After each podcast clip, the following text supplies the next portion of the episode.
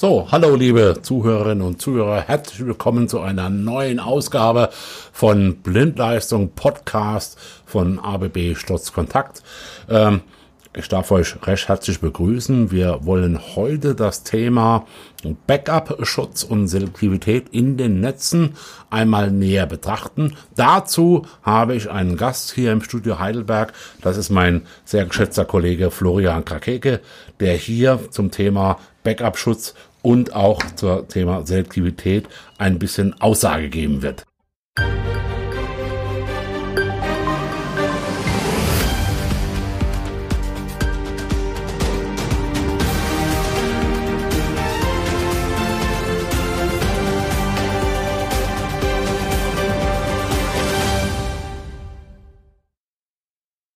Ja, schön, dass du da bist. Ähm, Thema Selektivität, Thema Backup-Schutz, eine Thematik, die immer wichtiger wird, die immer mehr Bedeutung gewinnt in den modernen elektrischen Anlagen.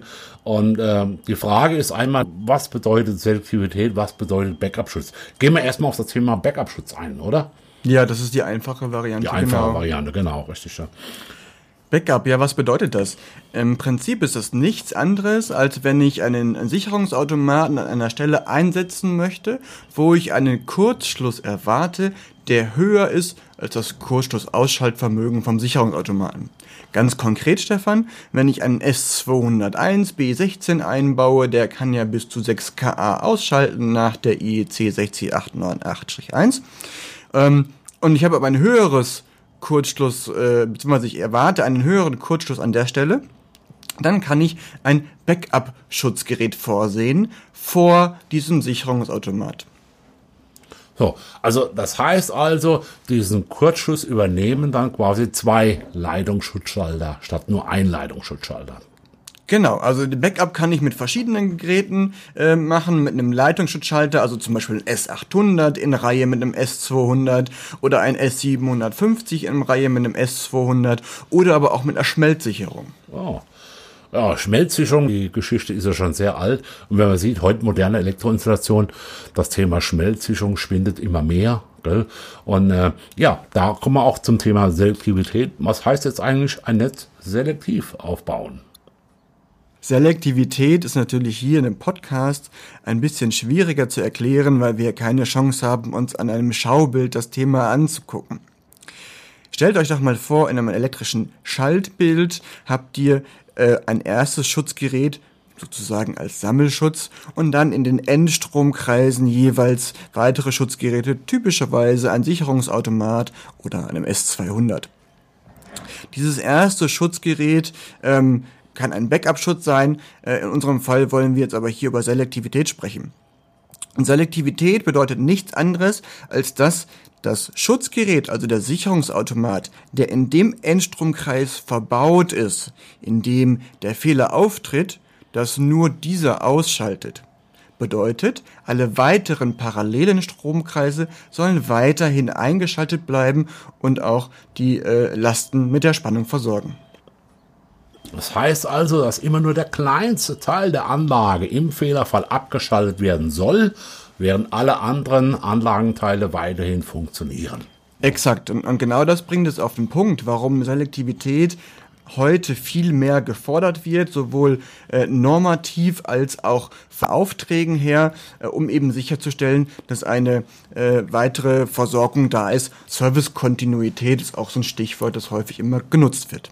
Heißt also im Umkehrschluss, je mehr Sicherungsautomaten ich in so eine Anlage einbringe, also je mehr ich äh, auf die einzelnen Stromkreise aufteile, umso eine höhere Sicherheit habe ich auch im Bereich Selektivität, um eine höhere Anlagenverfügbarkeit zu erreichen. Ganz genau. So, also Selektivität erstmal so ein bisschen ähm, was plane ich genau, wie wird die Anlage aufgebaut und dann in größtmöglichen Teilen die Endstromkreise aufzuteilen und das Ganze dann selektiv zu den verschiedenen Sicherungsautomaten in Reihe zu bringen. Ein hervorragendes Beispiel, denke ich. Und da ist ja auch so auf der Praxis mal, wenn man jetzt so einen Zählerschrank mal betrachtet, wir haben im anlagenseitigen Anschlussraum so einen Sicherungsautomaten da sitzen und wir haben im, im, im netzseitigen Anschlussraum hier einen Hauptsicherungsautomat der Baureihe S750 kommunizieren miteinander. Ist das selektiv aufgebaut? der S715 sind so aufgebaut, dass sie eben spannungsunabhängig funktionieren und dass sie immer eine vollständige Selektivität zu nachgelagerten ABB-Sicherungsautomaten gewährleisten. Ah, das war aber der wichtige Punkt zu ABB-Geräten. Das heißt also, auch hier der Handwerker bitte beachten, ich kann eine Anlage nur selektiv aufbauen, wenn ich Sicherungsautomaten von dem einen einzigen Hersteller verwende. Also ich kann nicht sagen, ich nehme hier die Sicherungsautomaten vom Hersteller A und mache unten Hauptsicherungsautomaten vom Hersteller Typ B rein. Funktioniert also nicht. Das ist zumindestens, wenn wir über vollständige Selektivität reden, sprich also auch im Kurzschlussfall ein selektives Verhalten haben wollen, ähm, bleibt mir da wenig anderes übrig, als mich auf die Angaben von einem Hersteller zu verlassen weil da kann ich äh, keine Faustformel zu Rande nehmen, da kann ich keine Auslösekurven übereinander legen und äh, das ist einfach extrem schwer. Da muss ich mich darauf verlassen, ähm, auf, die, auf die Tests, die die Hersteller gemacht haben, wie die Geräte zueinander agieren im Falle eben eines satten Kurzschlusses. Ja, deshalb ist das wichtig, immer zu sagen, wir verwenden ähm, von einem Hersteller die entsprechenden Geräte, bauen eine Anlage selektiv auf und bieten damit somit aller, allerhöchste Anlagenverfügbarkeit in diesem Bereich. Und ganz wichtig, auch noch am Schluss muss man dazu sagen, dass das Ganze auch entsprechend geplant und dokumentiert werden muss. Gerade was, wenn ich so eine Anlage selektiv aufbaue, wichtig, Dokumentation ist das halbe Leben ob sie es einfach nur mit dem Handy abfotografieren oder ob sie ein, äh, entsprechende Planungsunterlagen haben, die da ergänzt werden und auch die Selektivität gezeigt wird, das spielt dabei keine Rolle. Hauptsache, es wird dokumentiert und äh, sie können jederzeit wieder in diese Anlage eingreifen und sehen ganz genau, was zu tun ist. Das ist ein ganz, ganz wichtiger Punkt.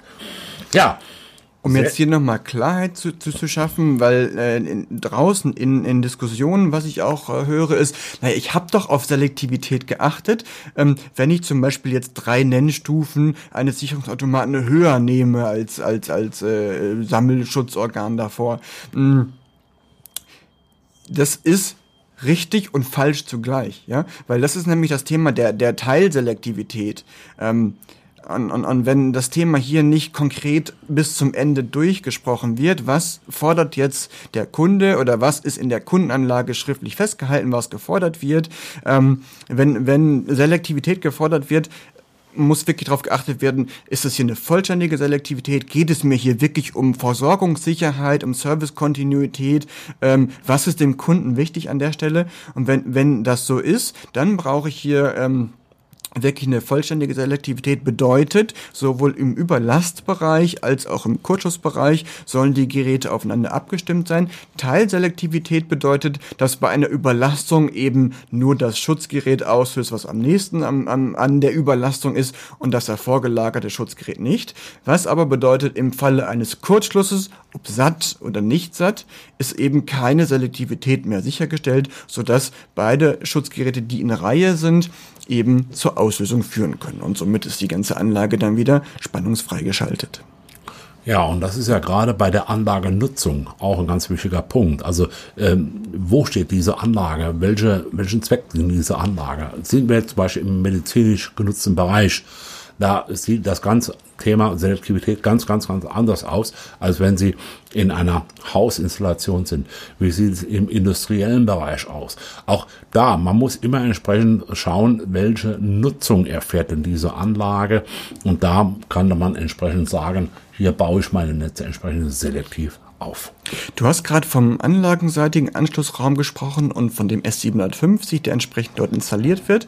Ähm, da fällt mir noch ein, dass, dass das Gerät von ABB, der S750, als auch das Huchin-Gerät der S750DR, ähm, beides kombiniert, Stefan. Er ist vollständig selektiv im Überlast- und Kurzschlussbereich und er bietet auch einen Backup-Schutz.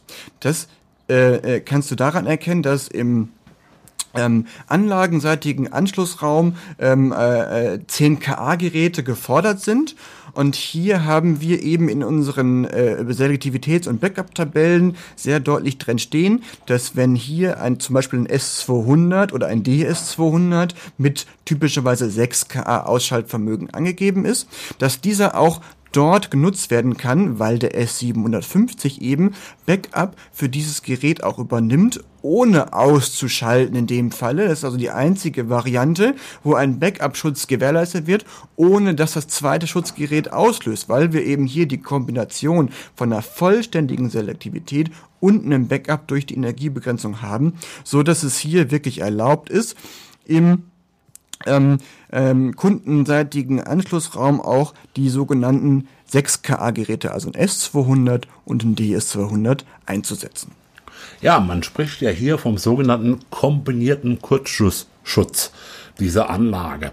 So, ganz wichtig aber für äh, Errichter von solchen Anlagen bitte immer erst nach Rücksprache mit dem Energieversorger solche Bauteile auch entsprechend einsetzen. Nach der VDE-Anwendungsregel N4100 vom April letzten Jahres ist ja laut Abschnitt 6 das Ganze auch so zugelassen. Also ich darf im anlagenseitigen Anschlussraum hier diese 6KA verwenden in Kombination mit dem Hauptsicherungsautomaten S750 im netzseitigen Anschlussraum. Aber bitte erst nach Rücksprache mit den Netzbetreibern, damit das hier auch entsprechend zur Protokoll kommen kann. Ja, ähm, ich sehe schon, unsere Zeit rennt davon. Ein Thema, das uns doch immer auf den Lippen brennt. Äh, Backup-Schutz und Selektivität. Sie können natürlich auch bei uns im Internet www.abb.de schräger Installationsgeräte auch da auf das Thema Backup-Schutz zu sprechen kommen im Bereich der Sicherungsautomaten. Ähm, Sie können unser Anwendungshandbuch für Sicherungsautomaten auch dort herunterladen. Dort finden Sie auch nochmal Argumentationshilfe. Es gibt im Internet FAQs Fragen und Antworten zum Thema Backup-Schutz-Selektivität. Auch da äh, tragen wir sehr, sehr viel dazu bei. Und natürlich äh, entsprechend können Sie auch da Unterlagen bei uns im Werk anfordern. Vielen Dank, dass Sie eingeschaltet haben und äh, bis zum nächsten Mal. Auf Wiedersehen.